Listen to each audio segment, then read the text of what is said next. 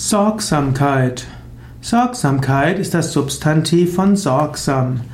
Sorgsamkeit bedeutet, dass man mit Sorgfalt und Bedacht an etwas geht.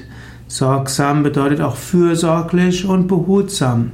Man kann Sorgsamkeit im Umgang mit Kindern haben, man kann Sorgsamkeit mit Verletzten haben. Sorgsamkeit kann auch Liebe bedeuten, Aufmerksamkeit und Vorsicht.